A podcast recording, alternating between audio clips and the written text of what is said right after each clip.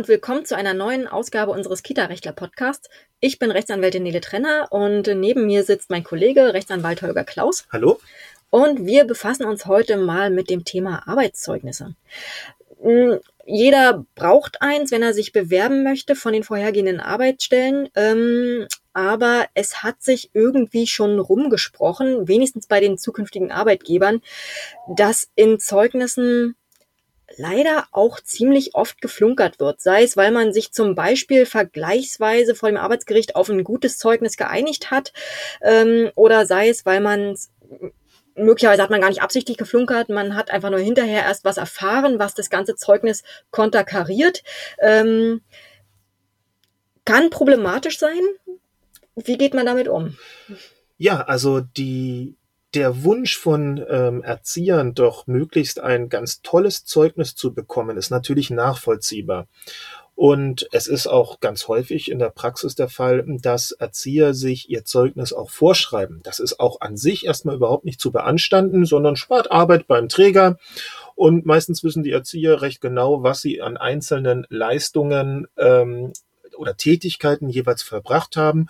Und somit sind die im oberen Teil des Zeugnisses eigentlich dann ganz gut von den Erziehern, von den Arbeitnehmern dann dort wiedergegeben. Dagegen ist eigentlich nichts zu sagen. Passiert auch in jeder Branche letztendlich. Letztendlich, genau, genau. Problematisch wird es nur eigentlich im Augenblick äh, der Unterschrift des Trägerverantwortlichen oder der Kita-Leitung. Denn dann kommen wir in den Bereich, dass wir ja eine Urkunde erstellen, die so ein bisschen auch ähm, weiteren Arbeitgebern eher Anhaltspunkte darüber geben soll, wie sich die Person im Arbeitsverhältnis so angestellt hat. Und da kommen wir in den Bereich rein, wenn jetzt ein Träger etwas unterzeichnet, von dem er weiß, von dem er weiß, positiv weiß, dass das erstunken und erlogen ist, und sich hieraus womöglich bei einem darauf vertrauenden neuen Arbeitgeber ein Schaden entwickelt, dann hat unser Altarbeitgeber, äh, unser alter Träger ein doch veritables Problem.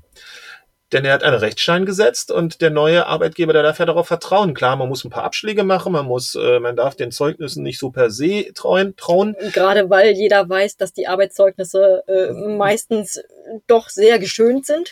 Wobei wohlwollend müssen sie ja sein, das ist die gesetzliche Vorgabe. Dennoch ähm, haben wir das Problem, wenn zum Beispiel ein Erzieher, nehmen wir mal das Beispiel, es mit der Abrechnung für die Kita-Kasse erwiesenermaßen nicht zu genau genommen hat, beziehungsweise auch einmal mit einem Griff in die Kasse erwischt worden ist, dann darf ein Träger dem äh, dem Arbeitszeugnis nicht solche Sachen anvertrauen wie ähm, und war auch Beauftragte für die Kita-Kasse und hat Was die stets, immer. stets und mhm. äh, zu unserer vollsten Zufriedenheit erfüllt. Weil ein neuer Träger womöglich dann sagt, ach so, damit Geld kann die Person auch noch umgehen, super, ich stell dich mal ein und dann kannst du ja für uns intern die Buchhaltung, die vorbereitende Buchhaltung und solche Sachen machen und die Kasse zählen.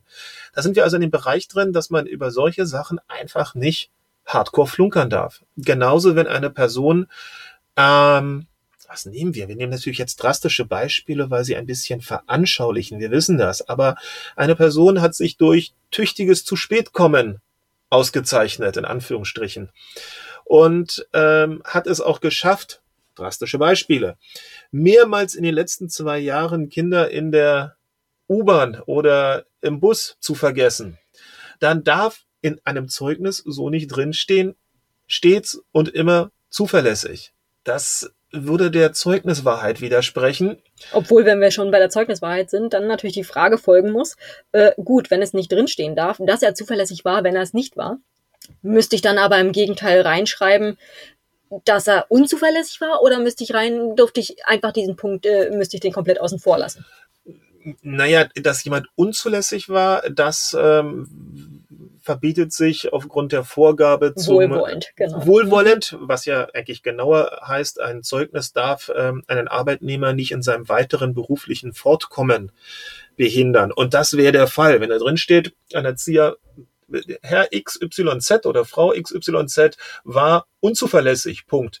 Diese Person dürfte auf dem Arbeitsmarkt nicht mehr zu vermitteln sein. Ja, sein, ja, auch auch bei Erziehermangel ähm, das dürfte so ein kleines äh, Killerargument sein, eine Person nicht zu nehmen. Also sind die Formulierungen ja meistens genau andersrum, indem sie war zuverlässig. Punkt. Das ist die Umschreibung für, weil da fehlt jede Steigerung. Ähm, da da wird es ja schon dann so ein bisschen, also da weiß jeder potenzielle Arbeitgeber, huch, prickelnd war es nicht. Ja, prickelnd war es nicht. Oder wenn jemand wirklich tatsächlich sich als absolut unzuverlässig herausgestellt hat, dann bleibt einem Arbeitgeber nur das beredte, das sogenannte beredte Schweigen über diesen Punkt. Kann sich da nicht anders groß äh, behelfen, also lässt er diesen Punkt ganz weg. Und auch hier durfte ein weiterer Arbeitgeber, ein neuer Arbeitgeber, ein potenziell neuer, ähm, der ein bisschen sich mit dieser sicherlich sehr, sehr geschönten Zeugnissprache auskennt, sehr stutzig werden, weil wir glauben zumindestens die Auslassungen in einem Arbeitszeugnis über die Zuverlässigkeit eines Erziehers sind eigentlich das A und O. Das ist eigentlich, das ist eigentlich so das Knallerding, ja. Das ist wichtiger als ähm, hat sich stets äh, an Fortbildungen beteiligt oder ähm, konnte auch, war beliebt im Kollegenkreis. Alle so eine Formulierungen sind, wenn man sich jetzt mal das Interesse eines potenziellen neuen Arbeitgebers anschaut, eher nachrangig gegenüber dem Punkt, hey, war die Person zuverlässig? Konnte ich sie zuverlässig mit den Kindern, Kindern losschicken. losschicken, konnte ich mich darauf verlassen, dass morgens um sechs die Einrichtung zuverlässig pünktlich aufgeschlossen wird, konnte ich mich darauf verlassen, dass im Fall der Fälle zuverlässig entsprechende Gegenmaßnahmen getroffen werden und Kinder gerettet, gesucht, getröstet, ähm, alles Mögliche. Das ist der Punkt. Und ähm, wenn hier ein Arbeitgeber feststellt, ähm, dem war nicht so, dann kann er da nicht Bestnoten verteilen in dem Bereich. Das geht nicht. Da würde man, und jetzt kommt es, wenn es dann bei einem neuen Arbeitgeber, der darauf vertraut hat, wenn es dann dort zu einem Schaden kommt, dann wird der neue Arbeitgeber wahrscheinlich und hat auch wirklich Chancen auf Erfolg sagen, Momente mal, lieber Altarbeitgeber, für den Schaden bist du verantwortlich. Weil ich habe darauf vertraut, weil ich darauf vertraut habe, habe ich die Person eingestellt. Weil ich die Person eingestellt wurde, habe, hat sie Mist bauen können bei mir. Weil Mist gebaut worden ist, habe ich jetzt den Schaden an der Backe. Dafür bist du mir verantwortlich, weil du hast bewusst, du hast ganz bewusst ähm, deinen Kringel auf ein Zeugnis gesetzt, von dem du wusstest, dass es an wichtigen, ganz wichtigen Punkten inhaltlich unrichtig war. Den Schaden möchte ich ersetzt bekommen. Und darauf oder da, auf diesen Punkt möchten wir in diesem Podcast hinweisen. Ähm, interessant ist es übrigens, wenn ein Arbeitgeber zunächst völlig gutgläubig war und das Zeugnis ähm, ja nach bestem Wissen und Gewissen angefertigt, ausgefertigt und unterschrieben hat und sich dann im Nachhinein ergibt. Herausstellt, dass der Erzieher doch zum Beispiel in die Kasse gegriffen hat, weil man äh, bei der nächsten Jahressteuererklärung feststellt, irgendwas fehlt hier, irgendwas ist hier falscher. Oder andere schlimme Sachen gemacht hat.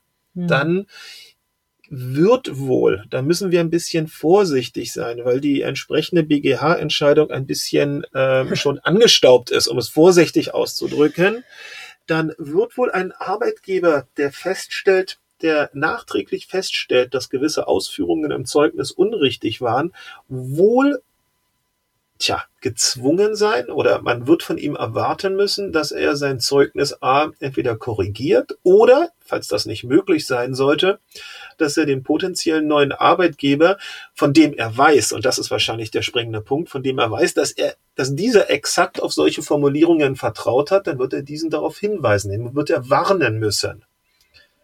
Insofern ähm, ist das ein Punkt, ähm, wir geben den hier an dieser Stelle mal so mit. Ähm, wir haben so ein bisschen Problem, wie das, also deshalb ist es so eine, wir geben es hier so mit, sagen aber gleichzeitig Achtung, Achtung, Achtung, es kommt auf den Einzelfall drauf an, weil es natürlich Situationen geben kann im Personaldatenschutz, die dürfen nicht ohne weiteres offenbart werden.